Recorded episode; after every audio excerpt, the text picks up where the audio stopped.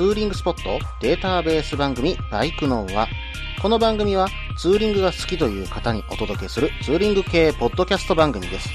私のみならず、皆さんのおすすめスポットやグルメ、イベントなどを紹介、共有ができればと思っております。どうぞ皆さんよろしくお願いいたします。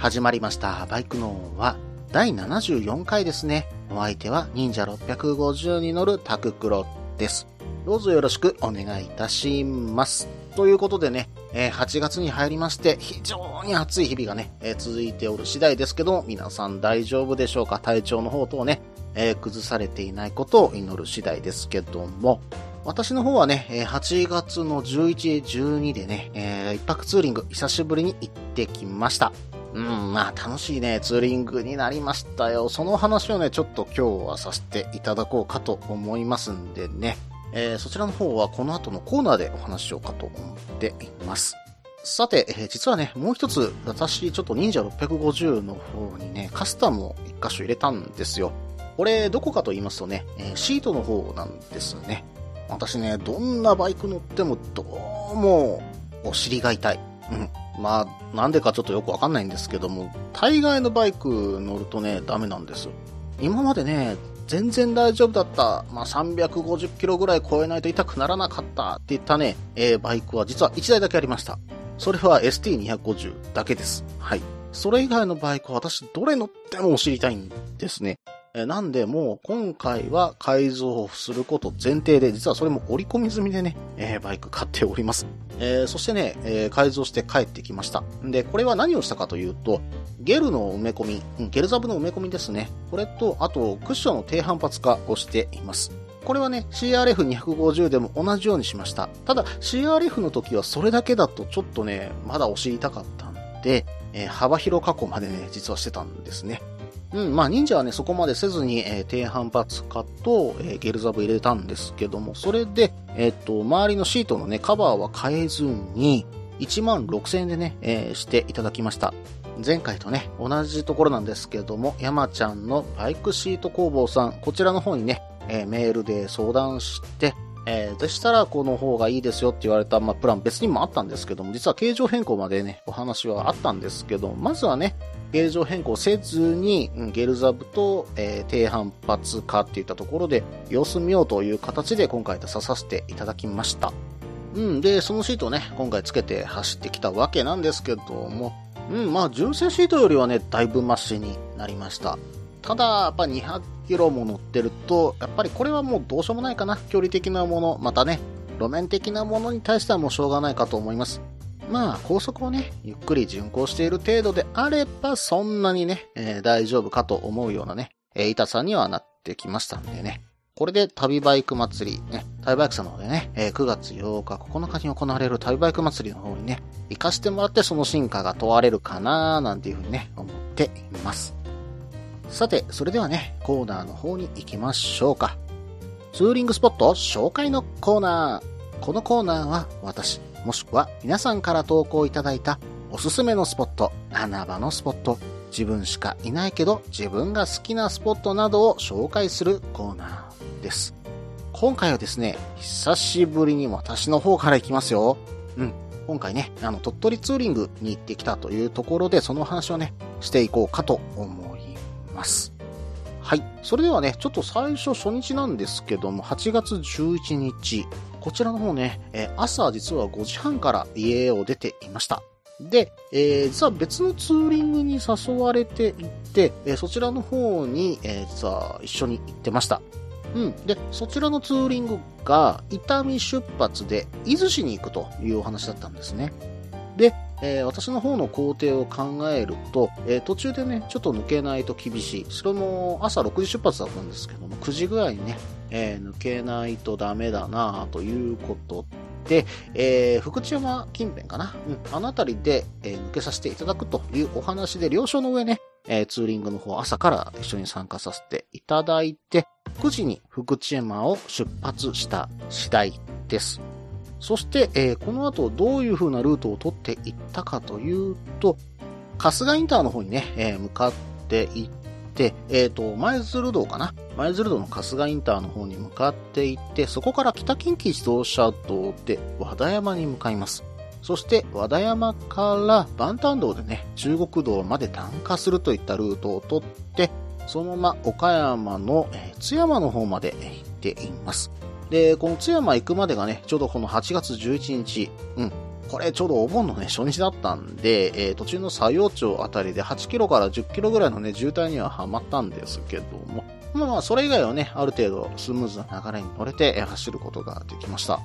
うん、和田山といえばね、うん、まあ途中のその、寄ったところで見えてはいたんですけども、武田城がね、実は見えるんですよ。北近畿自動車道からですね、春日方面から、えー、行きますと、和田山のね、えー、インターの手前2キロ弱ぐらいかな。その辺りから左前のですね、えー、っと、山に武田城の石垣が実は見えてきます。うん、武田城といえばね、あの、雲海のお城ということでね、えー、かなり有名になりましたけども、実はね、こちらの方、私が子供の頃とかはね、そんな有名ではなかったんですよ。ただ、あそこに武田城あるよ、昔なんか NHK のドラマかなんかであそこにセット立てたんだよ、みたいな話はね、実は伺ってたんですが、今はね、結構物々しい交通規制まで引かれちゃって、うん、あの、駐車場が、その、武田城のふもとの、えー、下の方に駐車場があるんですけども、そこからバスじゃないといけないと。えいうような状況になってますね。昔はね、上の駐車場まで普通に車で行けたんですけどね。ここ5、6年ぐらいでね、一気に武田城の様子も変わってきたなぁなんていう風に思いを馳せながらね、和田山インターで降りて万端道に回り、中国道の方に回っていったわけです。はい。そしてね、津山の方に行った理由。これはですね、安田鮮魚店さんによるためだったんですね。えー、ツイッターの方ではね、私の方もちょっと上げてたんですけども、安田鮮魚店さんというね、えー、お魚屋さんなんですけども、こちらの方でね、海鮮丼が食べれるっていうようなところはね、SNS でキャッチしてたんです。で、そしてね、えー、安田さん、店長の安田さんともツイッターで繋がっていまして、まあ写真が流れてくるわけですよ。まあ、これ、この値段で食えるような海鮮丼かっていうようなね、感じのね、丼が、まあ写真で色々と色々と出てくるわけなんですね。これ食べに行かなきゃダメだろう。で、またね、安田さんにご挨拶しなきゃダメだろうっていうふうにね、ちょっと思いまし、で、えー、津山の方にね、行かせていただいた次第です。そして、ついて、安田さんが笑顔でお迎えいただいて、えー、そしてね、えー、時間がちょっと早かったんですよ。実は予約をしないとこのお店、えー、食べれないんでね、え2日前までの予約をして、え皆さん行ってくださいね。うん。で、行って、えちょっと時間が早かったんですけども、ちょっと入れていただいて、で、海鮮丼をちょっとね、お願いしたところ、出てきた海鮮丼がなんとまあまたボリューミー。まあ、もう見るからにしてね、うまそうでしてね。えー、その時のね、献立、安田さんがね、ツイッターに上げてくれてました。えー、イサキ、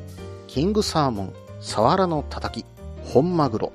タイ昆布締め、モンゴウイカ、そしてね、えー、イクラが乗って、えー、しかもね、お豆腐たっぷりの味噌汁、そしてデザートまでついてね、1350円。なんてコスパだっていうね、もうそれがいきなり一瞬で頭をよぎりましたからね。で、またこれがね、食べるとうまいんだ。もうこの時期物のイカ。特にこのイカが絶品でしたね。えー、そしてね、タイの昆布締めは私好みのね、ちょっとね、あっさりした味付け。そして、サワラがね、サワラってね、物が悪くなるとどんどんどんどんねっちょりしてくるんですけど、これ全然そんなことなくて、本当に美味しい食感で、また美味しい味でね、サワラが食べれました。もうこのサワラがね、私サワラ食べた中でおそらく今回一番好きなサワラでした。ぜひね、皆さん安田鮮魚店さん行ってみてください。本当に美味しい思いをさせていただきました。ただ先ほどもお伝えしました通り、2日前までの予約がないと食べれないというふうにね、えー、伺ってますので、その点だけね、ご了承ください。えー、Twitter の方等でね、連絡いただければ大丈夫だそうです。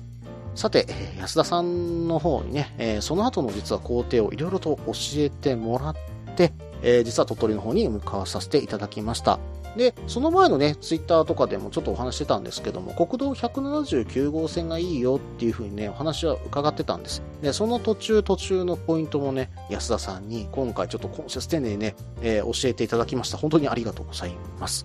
で、えー、寄っていこうかなと思ったんですけど、その前にね、一箇所ちょっと寄ろうかなと思って、えっ、ー、と、ラビットさんね、えー、ライダーズカフェのラビットさんが津山にあるっていうのをちょっとしてたんで、そちらの方に寄ろうと思って行ってみたら定休日だったと。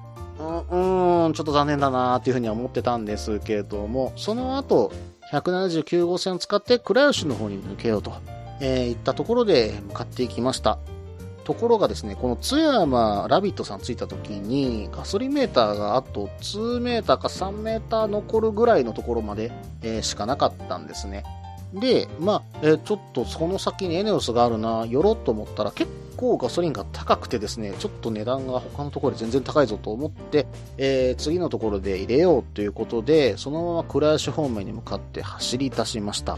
そしたらですね、行けとも行けともガソリンスタンドがないんですね。で、どんどんどんどんやばいなこれ大丈夫かなっていう風にね、どんどん心が追い込まれていきましてね、途中良さそうだった観光スポット、全部すっ飛ばしちゃったんですね。安田さんすいません、せっかく紹介していただいたのに。で、そして倉吉に着いたら着いたでもうガソリンメーター点滅してるわけですよ。えー、その状況で倉吉の最初のスタンドは閉まってる。その次のスタンドはプリカしか払えない。で、そしてその次のスタンド見つけたら休みと。やばいこれ本当にまずいぞと思って、で、その後、倉吉の街中でね、えー、とある人にちょっと尋ねたら、あそこはやってるよっていうところでね、えー、一箇所見つけて、やっと入れることができた次第でした。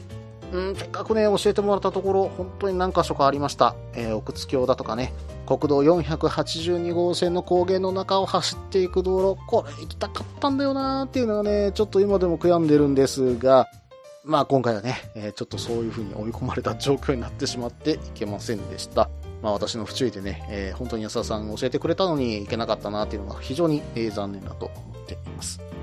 えー、そしてね、この後鳥取方面に向かうんですけども、ちょっとこの話は前半が長くなりましたので、後半に続きます。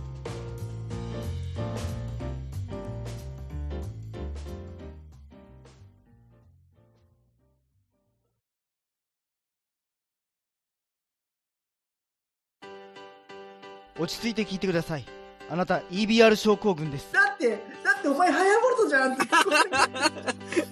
もう私ビュエルっていうアメ車乗ってますけど。なんか無理やりいいこと言おうとして。忙しいあなたに心のパーキング。元バラエティラジオグッドスピード。この番組は初心者には情報をベテランには懐かしさを。バイクトークを楽しみながらバイクとライダーの社会的地位向上を目指すバイクバラエティ番組です。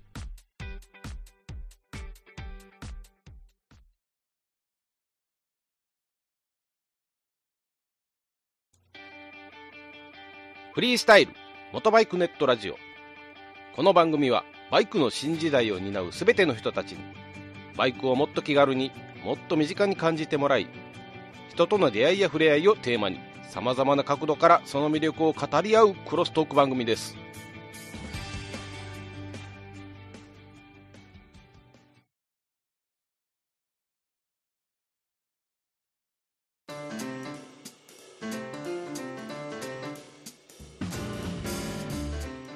それではね、後半です。後半はですね、前半から引き続きまして、私の方から紹介させていただいている、えー、岡山鳥取ツーリングのね、えー、お話をさせていただこうかと思います。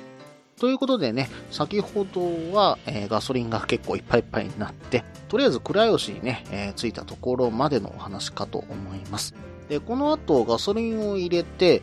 水徳山三仏寺の方のね、あの崖にある豆乳堂のあるところですよ。うん、ここを見に行こうと思って、ちょっとバイクの方を走らせたところ、水徳山の方にね、まあ、どす黒いね、雨雲が見えたんですよ。で、どんどんどんどんやっぱ近づいていけば近づいていくほど、雨が降ってくるんですね。で、どんどんどんどんそれが強くなってきて、諦めて引き返しました。で、引き返して、え、国道9号線の方に出たら、もうなんともね、雨も全然降ってなかったんですけども、無徳山だけ雨降ってたような感じでした。まあ本当にこれもね、見れなくて非常に残念だったんですけどもね。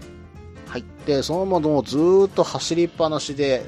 神話の里、白うさぎっていうね、道の駅まで行って、やっとそこで休憩を取ると。えー、いったような状況になりました。もうここまで来てね、結構体中がちょっと痛くなってたんですね。うん、なんでね、もう早く鳥取入っちゃわないとなと思ってたんですけども、国道9号線がね、ここまでかなりもう混んでたんです。で、ここからそのまま9号線行ったらしんどいなということで、県道21号線を使ってね、え鳥取の市内の方に入っていきました。そして、えー一泊するわけなんですけども、まあちょっとね、夜はね、やっぱり飲みに行かせていただきました。鳥取市内にあるね、えー小次郎さんっていうね、お店、まあ居酒屋さんでね、飲ませていただいたんですが、まあこちらも絶品。もう刺し盛りもうまいし、えー岩牡蠣もね、えー実は食べれたんです。えーそしてね、えー地酒も飲ませていただきました。まあ飲んだ日本酒は、日置桜の木酒がね、あったんで、まあこれはね、サインらしい、本当の辛口みたいなね、日本酒なんですけども、それにね、ちょっと初めて食べたんですが、スルメイカの麹漬け。これをね、ちびちび食べながらね、日本酒、まあ、その日置桜をクイッといくと、もうこれたまんないんですよね。うん。まあ、麹漬けのね、まあ、イカと麹漬けのうまさが相まって口の中で美味しいなと言ってるところに、日本酒の旨味がサラサラサラっと入ってくるわけですよ。もうこれでキュッともういっちゃったらね、うん。まあ、もうやられちゃいます。うん。もう本当にね、美味しかった。その小次郎さん、もう突き出しから美味しかったんで、うん。もうここは当たりだなというのはね、ちょっと思ってたんです。で、えっ、と、どうもね、あの、鳥取名物のスラーメンっていうのがあるんですかね。あの、元って書いてすかな。うん。スラーメンを作ったお店が出してる居酒屋だったみたいで、そのスラーメンも1日限定20食はね、そのお店で食べれるそうです。なんで、まあ、一度で二度美味しいって言ったところはあるんですが、私はあえてそこでスラーメンを食べませんでした。はい。何を食べたかというと、鳥取といえば、牛骨ですよね。うん。牛骨ラーメンをね、えー食べに行って就寝しました。ただこの牛骨ラーメンなんですけども、ちょっとね、ニンニクが苦手という方は、ちょっとあまり向いてないかもしれません。ただ、もし、あそこで食べるなら、私は牛骨ラーメンは塩をおすすめします。もう本当にね、えー牛骨のうまさとお塩のうまさが、これが意外と相まってうまいんですよ。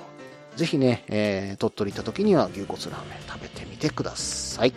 そしてこの日はドロップイン鳥取っていう、えーカプセルホテルに、えー泊まりました。まあ、ちょっとね、おしゃれなカプセルホテルで下がカフェになってるんですよ。で、上の、えー2、3、4階がドミトリーになっていて、えっ、と、普通のカプセルとは違って、えっ、と、2段にはなってないです。1段ずつのカプセルだったんですが、まあ、あの、部屋も広くてね、えーいい感じのホテルでした。うん、まあ、ファーストキャビンに近いようなね、えーそんな感じのイメージを持ちましたね。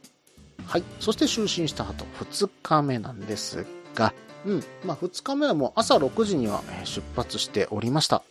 そうだそうだ、宿泊の時なんですけど、ホテルにね、問い合わせたところ、えっと、バイクが置ける駐車場があるということを伺ってたんですが、ホテルのところにはなかったんですね。じゃあ近くに立体駐車場があるっていうふうに伺ってたんですよ。うん。で、これ行ってみてびっくりしたんですけど、鳥取の大丸の駐車場、こちらの方、立体駐車場になってるんですが、そこはね、普通の車と同じように入っていって、チケットを取って、普通の車の駐車スペースに止めさせてもらったんですね。えーそこであれば24時間、えー入出庫できるということなので、止めるところをね、あの、鳥取駅前でお探しの方はぜひね、そちらの方を使ってみてください。はい。それではね、あの、6時からスタートしたところなんですけども、まあ、早速ね、9号線出るまでね、道がわからなくて迷うなんてことはあったんですけども、うん、まあ、その後ですね、私の大好きなね、道があるんですよ。そこをね、ちょっと通りたくてね、行ってきました。田島イサリビラインですね。もう本当にね、ここは絶景です。えー、リアス式海岸沿いをね、ずーっと走っていける。もうとにかく気持ちいい道ですね。途中何があるわけではありません。純粋にバイクで走ってね、えー気持ちいい道という風なところです。うん、まあ本当にね、アップダウンを繰り返すワインディングロードなんで、うん、ちょっとファインディングがね、気持ちよく走れるっていうのもありますし、絶景でそこも走っていける。うん、もうここはね、うん、何度でも行ってみたいところなんでね、また来年あたり行ってみようかな、なんていう風に思っています。そして、ここまで来たんだったら、せっかくね、えー来たんだったら行ってみたい場所としてはね、アマルベの鉄橋はやっぱり見ときたいなと思って行ってみたんですよ。うん。まあ、下道の駅があるんでね、えー止めやすいんで、あそこなら休憩もできるかななんて行ってみたらですね、なんかね、ん？これなんだ？こんなもの前なかったぞっていうようなね、ガラス張りの建物が建ってたんですよ。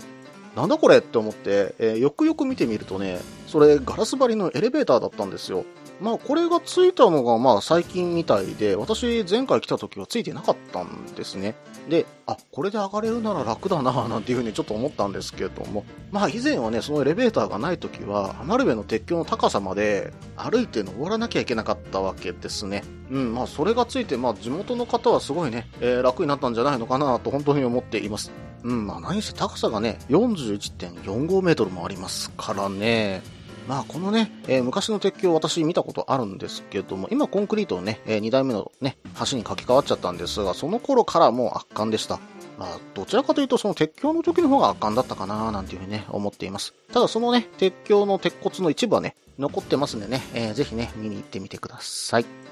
そしてそしてこの後なんですけども、ちょっとね、私今回寄りたかったところがあったんですよ。どこかというと、道の駅、鮎の里、八田川です。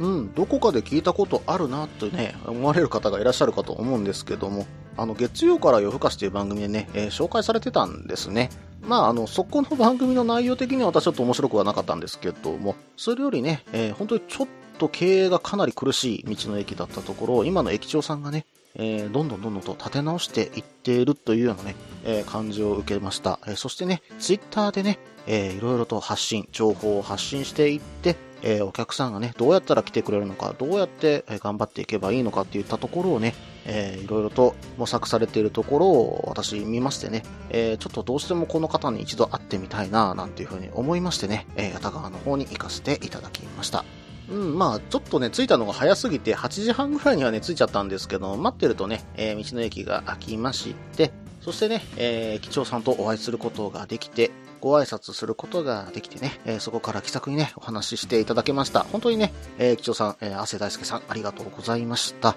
えー皆さんもね、あの、汗大輔さんもツイッターやってますし、道の駅八田川の方もね、えー、ツイッター、公式ツイッターの方あるようなんで、ぜひね、フォローしてみてください。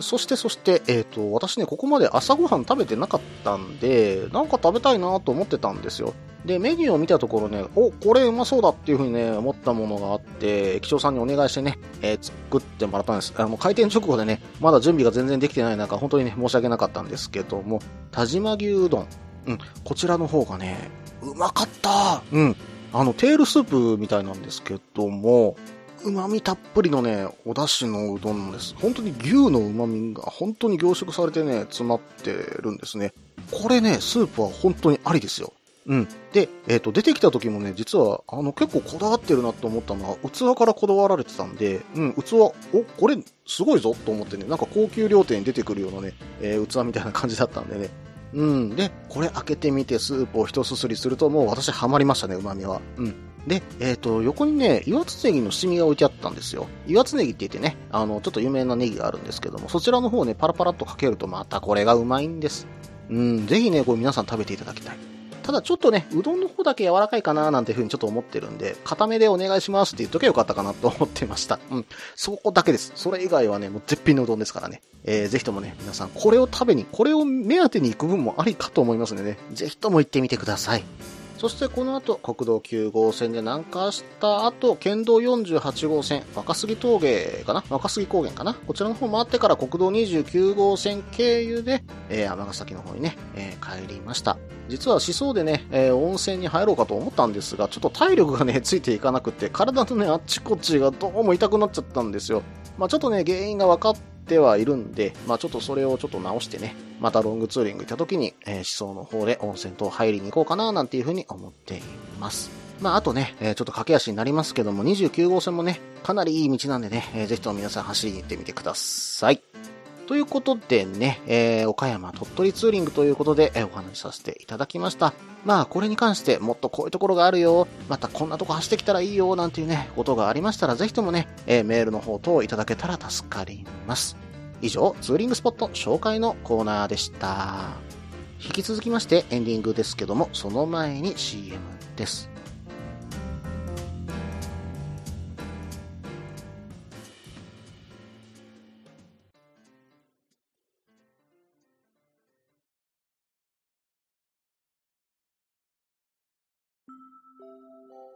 でお話できる行きつけのライダーズカフェ、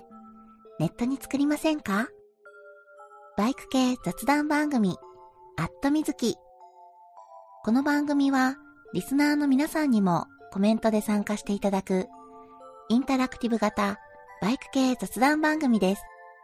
近況やお題から始まった話が、どんな話につながるのかは、参加する皆さん次第。アットみずきは毎週木曜日、21時からツイキャスにて放送中。番組の詳細は、アットみずきと入力して、ウェブで検索。皆さんとお話しできるのを楽しみにお待ちしています。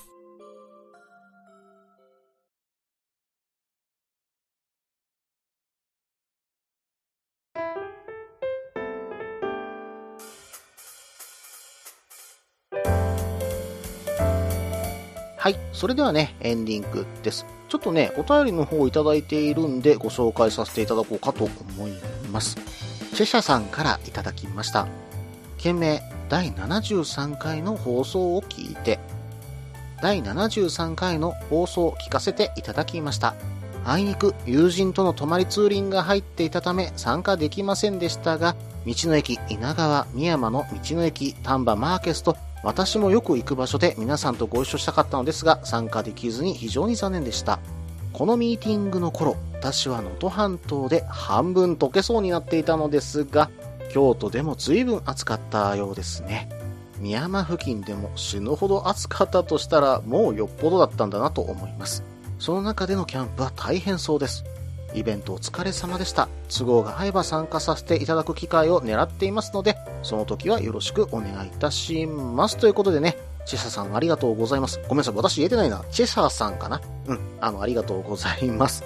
まあ、都合ね、あの、いろいろと皆さんいろんな都合がありますからね。えーその場合で参加できなくって残念だということでね、メールの方いただいてるんです。本当にありがたい話なんですけども、うん、まあぜひね、次回のイベントは参加していただけたらななんて思います。次回はね、今のところですよ、今のところ、11月の24日土曜日に、えー毎年やってるね、忘年会みたいな感じのね、周年をやりますんでね、こちらの方はもう決定してます。はい。ただ何をするかとか全然何も決めてませんし、どこでやるかもまだ決めてませんでね、うん、11月24日にするということだけね、えーお伝えしておきます。さて、えー、ちささんがね、えー書かれてた石川県、これの方にもね、私ちょっと行ってみたいんですけどね、ツーリング。意外とね、距離あるんですよ。近畿から行くとね、380キロぐらいあるのかな。うーん、なんでね、一泊ツーリングで、和倉温泉あたりでね、一泊して帰ってくるなんて最高そうじゃないですか。まあ、金沢となってくるとね、今観光客とか結構ごった返してるのかななんていうふうに思っちゃうんですけども、能登半島のね、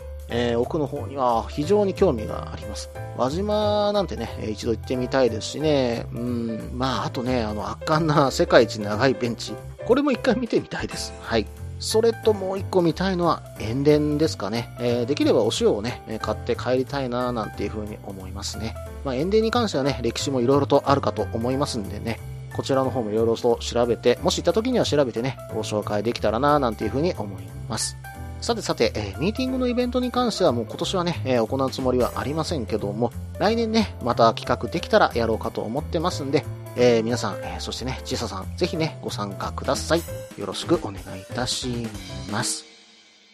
この番組では皆さんからのメールを募集しています。ツーリングスポット紹介のコーナーでは、おすすめのスポット、穴場のスポット、自分しかいないけど自分が好きなスポット、自分じゃ行けないけど良さそうなスポットを教えてください。また、旅先グルメのコーナー、イベント紹介のコーナー、ツーリングアイテムのコーナー、ツーリングお土産のコーナー、温かいお便りも待っています。できる限りご紹介させていただきます。メールはブログの方にメールフォームを設置しています。もしくはツイッターで直接メッセージいただいても構いません。ツイッターはタククロで検索していただければ忍者の画像でわかるかと思います。ではお便りお待ちしておりますと同時に今回第74回ですね。バイクのはこれにて終了となります。iTunes レビューやね、メールの方どしどし募集してますんでね、ぜひともご投稿ください。よろしくお願いいたします。それではまた。